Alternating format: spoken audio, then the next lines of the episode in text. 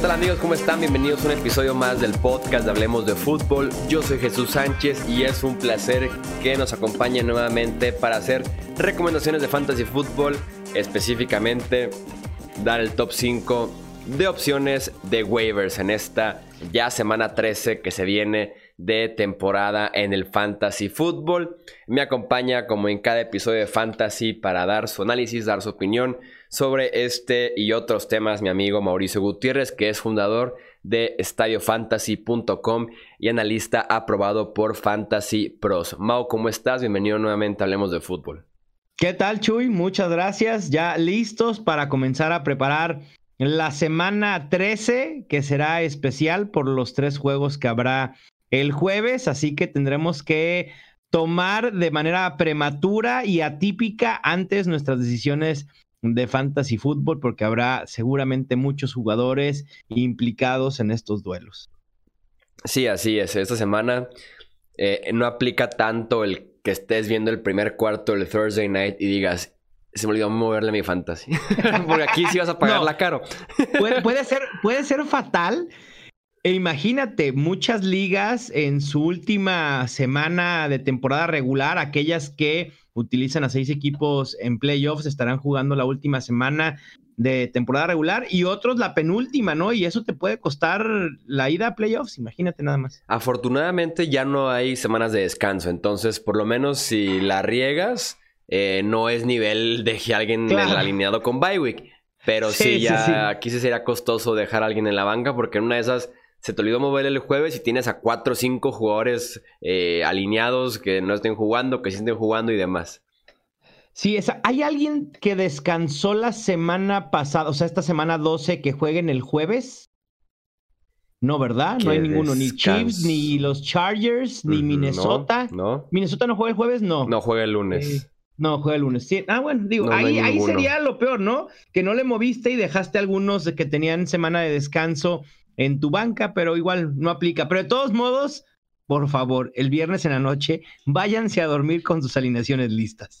Sí, así es, sin duda alguna es algo que tenemos que estar bien eh, al pendiente. De todos modos, les vamos a recordar en el podcast, les recordamos en redes sociales que hagan sus cambios en alineaciones. Eh, pasamos ahora sí a platicar de los waivers que tenemos para esta semana. Eh, ¿Quién es la mejor opción disponible, Mau? Bueno, eso de mejor hay que decirlo entre comillas. ¿Está, de vacas flacas la semana? No, fíjate que contrario a las dos semanas anteriores o quizás hasta tres semanas, eh, creo que esta semana 13 pinta un poco mejor. Quizá no hay un jugador tan claro que nos pueda ayudar de lleno en semana 13. A lo mejor uno, pero la gran mayoría son opciones a largo plazo, ¿no? Y comenzamos con Rashad Penny el corredor de Seattle, que pues gracias a los errores de Chris Carson, que volvieron después de estar un rato ausentes, otra vez las manos de mantequilla le pasaron factura y eh, comete dos fumbles, uno muy costoso, que al final no le cuesta el juego a Seattle, pero son de esos errores que los coaches suelen castigar. Y sí, Chris Carson fue castigado y le abrió la puerta a una mayor utilización a Rashad Penny y de manera sorpresiva, ¿eh? Porque Rashad Penny venía de haber jugado solo en el 12% de snaps durante toda la temporada. Ese era su promedio de snaps. Y además sus números, 36 acarreos, 167 yardas y un touchdown. Pero en esta semana 12 tiene su mejor actuación. Jugó en el 46% de snaps y tuvo el 54% de los toques, 14, a lo mejor no son muchos, pero al final de cuentas fueron más de los que tuvo Chris Carson, generó 129 yardas terrestres y anotó un touchdown.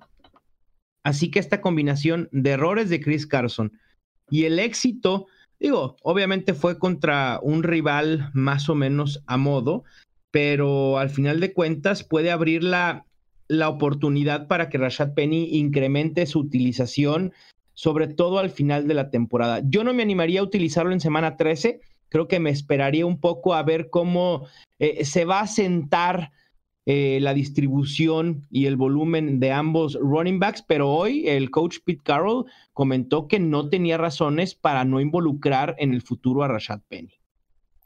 Sí, no, y sinceramente cada vez eh, son menos argumentos a favor de Chris Carson, entre que está siendo inefectivo por semanas y también el tema de los fumbles, pues eh, fue muy claro al inicio de temporada y también pues, se agravó un poco más el domingo eh, en Filadelfia esta semana.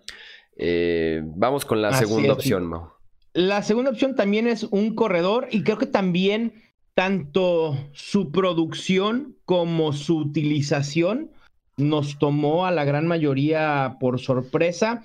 Con la ausencia de James Conner, creo que todos esperábamos que Jalen Samuels fuera el líder del ataque terrestre de los Steelers, pero el novato elegido en la cuarta ronda en el pasado draft, Benny Snell Jr., dijo con permiso, empezó a ser productivo y Mike Tomlin tomó la decisión de empezarlo a utilizar porque estaba teniendo éxito. Entonces Snell termina con el 49% de snaps jugados y una muy clara ventaja en utilización con el 63% de toques. No fue caballo de batalla, pero estuvo cerca. Terminó con 98 yardas y agregó 5 por aire. Obviamente la utilización de Snell para semana 13 dependerá mucho de cómo esté el hombro de James Conner. Pero si acaso vuelve a perderse una semana, creo que hay, hay que apostar por Snell y no por, por Samuels. Pudiera ser un muy buen running back 2 en semana 13 frente a Cleveland, sobre todo por el volumen, ¿no? Que pudiera estar asegurando nuevamente 20 toques y además porque si Steelers, como se prevé suceda, nombrará a Delvin eh, Hodges como coreback titular, seguramente van a querer establecer mucho más el ataque terrestre y liberar de presión al novato. Sí, así es. Y además Connor que él mismo ha sido pesimista sobre su estatus de juego, sobre cómo va evolucionando esa lesión del hombro. Y si se sigue eh, generando un problema ahí, sin duda alguna debe de esperarse a que esté realmente al 100% para evitar una recaída como ya fue el caso recientemente con el corredor de los Steelers. Eh, pasamos a la tercera opción, Mau. Pues vamos con otro jugador de Pittsburgh que también aprovechó la ausencia por lesión de algunos de sus compañeros, en específico Juju Smith Schuster. Termina con siete targets, tres recepciones, 98 yardas y un touchdown. Sinceramente, cuando vino el cambio de Mason Rudolph por Hodges, eh, dije, ay, le va a afectar un tanto a, a James Washington. Y no fue tan complicada la actuación. ¿eh? Hay que tomar en cuenta que la mayoría de su producción fantasy vino gracias a una buena recepción y sobre todo a las yardas que generó posterior a la recepción, que fueron 79 yardas en total, tomando en cuenta ambos momentos. Así que eh, vale la pena apostar por él, sí, porque en dos de sus últimos tres juegos ha logrado al menos 90 yardas y un touchdown y en tres de sus últimos cuatro ha generado al menos 69 yardas. De hecho, si tomamos en cuenta las últimas cuatro semanas en las que ha sido productivo James Washington, se coloca como el decimosexto mejor wide receiver en formatos PPR, promediando 14.2 puntos por juego. Lo único que me preocupa con él es el volumen.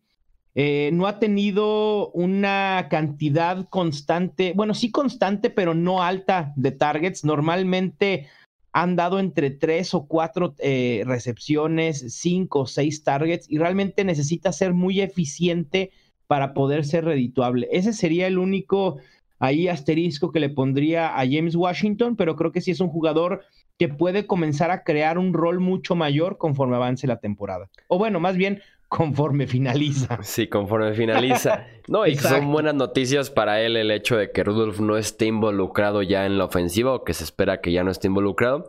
Eh, pues ganan los receptores de los Steelers con esa inefectividad que acompañaba los inicios de Mason Rudolph con eh, Pittsburgh. Eh, pasamos a la cuarta opción de waivers. La cuarta opción de waiver, a pesar de que ya no habrá equipos en semana de descanso, probablemente algunos pues algunos equipos de fantasy necesitarán ayuda en la posición de coreback. Les voy a recomendar al tercer coreback más prolífico en las últimas tres semanas. Obviamente el número uno es Lamar Jackson, el número dos es Josh Allen y enseguidita de estos dos se coloca nada más y nada menos que Sam Darnold. Aunque no lo crean. Usted no lo crea. Es que los Jets llevan tres semanas seguidas con 34 o más puntos a la ofensiva y Darnold jugando bien. Exacto. Darnold lleva tres semanas consecutivas generando al menos 21 puntos fantasy. La última semana frente a Raiders completó 20 de 29. Además, trae arriba del 65% de pases completos en esos tres juegos. ¿eh? Termina 315 yardas, dos touchdowns, incluso hasta añadiendo un touchdown por tierra. ¿eh? Por ahí van a decir los rivales muy a modo. Sí, los Giants, los Redskins y Oakland. Pero en semana 3 se enfrenta a los Bengals y en semana 14 enfrenta a Miami. Ay, nada más se las dejo. Así que en un lapso de cinco semanas, Sam Darnold, de verdad, creo que los números se le pueden dar para colarse incluso al top 12 de la temporada, ¿eh? Sí, claro. Sí, sí, la, sí, Sin duda. sí puede. Sí, más porque sí, cada vez está contra Bengals, contra Miami, probablemente eh, supere los 20 puntos fantasy nuevamente. Y hay que jugar con la lógica y hay que jugar en el enfrentamiento. Normalmente nos da miedo ir con un jugador de bajo perfil o que pudiera llegar a decepcionar, pero creo que Darnold, con este éxito relativo que ha tenido ante rivales débiles, creo que lo, lo puede replicar enfrentando a Cincinnati y a Miami. Sí, sin duda alguna, Darnold una excelente opción y que por ahí está. Tal vez Darnold eh, se convirtió en esa opción que durante tiempo fue Josh Allen, durante un tiempo fue Daniel Jones, ese quarterback baratito que puede que no esperes mucho de él si te lo imaginas como en el NFL real, pero que en fantasy te está dando puntos. Esa es la, esa es la realidad. Lo, lo, mismo sucede con Ryan Tannehill. ¿eh? De hecho, Estuve quebrándome la cabeza eh, en colocar a Ryan Tannehill o a Sam Darnold, pero la realidad es que los enfrentamientos que tiene Sam Darnold son inmejorables para que pueda eh, tener éxito. Pero en caso de que Sam Darnold no esté disponible en su liga, échenle un vistazo a ver si está Ryan Tannehill, que también desde que se adueñó de la titularidad en los Titans ha tenido muy buenos números. Sí, que viene además de un partido de cuatro touchdowns totales. Eh, Ryan Tannehill. creo que contra Miami jamás lo logró, creo.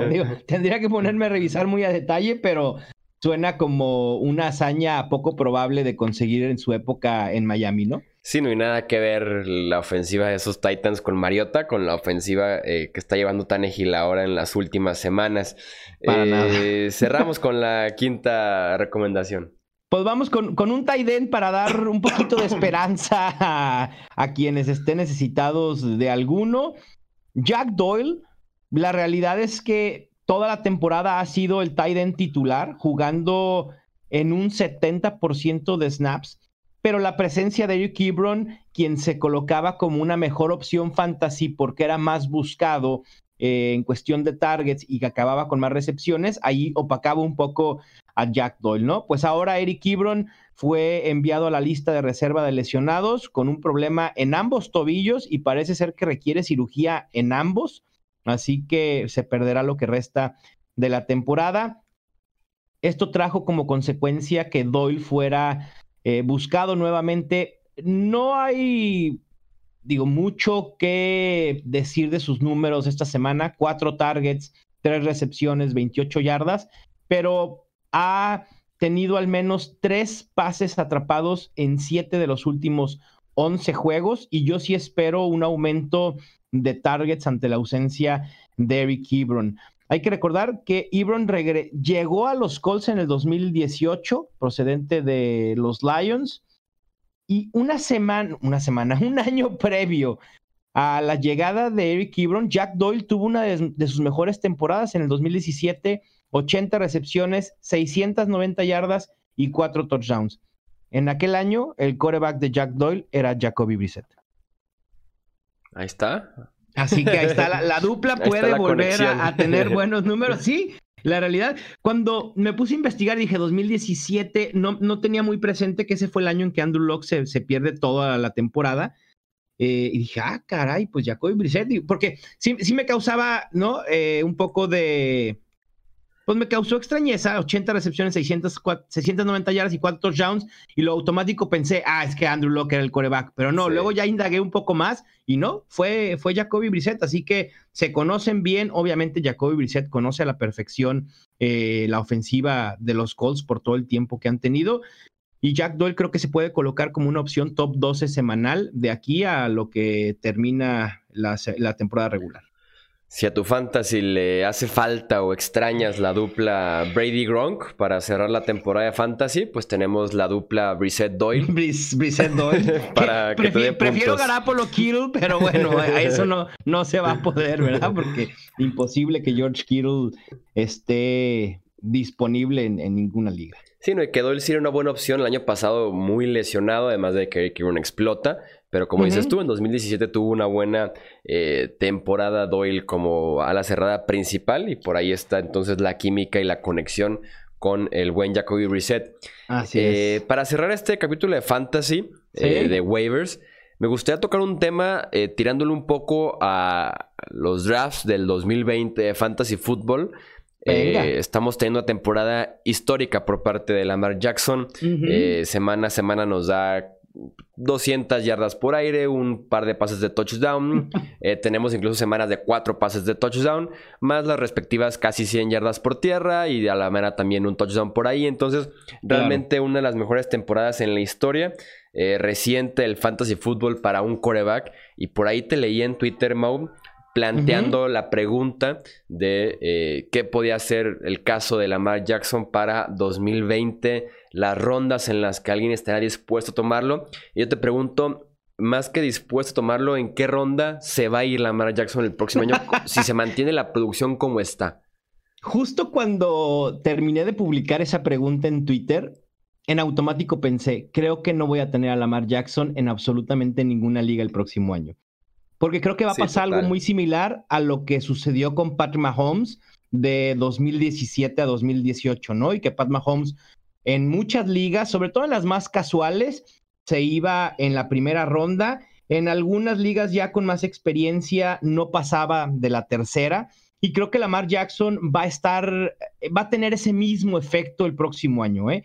Creo que en la gran mayoría de las ligas se va a ir no más de segunda ronda. Y, empiezo a escuchar los argumentos que dicen, es que tienes un coreback y un running back al mismo tiempo. Ah, sí y no, porque el potencial de Lamar Jackson es, necesitaríamos una notable mejoría que la ha tenido con el brazo, pero la realidad es que no ha pasado más que en una sola semana de las 300 yardas por aire. Y eso lo limita bastante. Los touchdowns están ahí, pero no tiene ese plus que a lo mejor tuviera Pat Mahomes. Imagínense si Pat Mahomes pudiera agregar las yardas terrestres que tiene Lamar Jackson, no, bueno, ahí sí justificaría incluso finales de primera ronda. Pero aquí creo que con Lamar Jackson tenemos, se compensa, ¿no? Lo que le hace falta en yardaje por aire, lo tiene por tierra. Y realmente la diferencia en puntos fantasy por juego entre, por ejemplo, Russell Wilson es solo de 2.8, quizá 3 puntos fantasy por juego. Así que no hay una diferencia tan clara que me haga decir que me animaría a tomar a, Lamar Jackson tan temprano, pero así va a suceder. Si alguien quiere a Lamar Jackson en 2020, va a tener que emplear un pick de segunda ronda casi seguro. Y falta también bastante, obviamente, para saber incluso enfrentamientos, el talento alrededor y demás, pero ¿te atreverías a, creer que Jackson sería tu quarterback número uno para empezar la próxima temporada sobre Patrick Mahomes? Sí, probablemente sí, ¿eh? Sí, probablemente en mis rankings lo, colocaría como quarterback uno, en el dos colocaría a Pat Mahomes, en el tres a Russell Wilson, quizá en el cuatro a Dak Prescott, en el cinco a Deshaun Watson, o no sé si en el 5 a Kyler Murray y bajaría de Sean Watson eh, un puesto posterior. Pero ese es más o menos mi, top 6 de, para 2020, como lo estoy previendo. Pero la clave, creo, Chuy, como sucedió en 2017 y como, perdón, como sucedió en 2018 y como sucedió en 2019, hay que buscar a Lamar Jackson. O sea, quiero, yo prefiero encontrar a Lamar Jackson del 2020 o al Pat Mahomes de lo que hizo en 2018. ¿Me explico? Ese coreback de bajo perfil que tiene el potencial para terminar top 3. ¿no? A lo mejor puede ser Josh Allen, a lo mejor incluso puede ser Sam Darnold, que Sam Darnold lo limita mucho el tema de que no corre, eh, no, no tiene ese potencial con las piernas.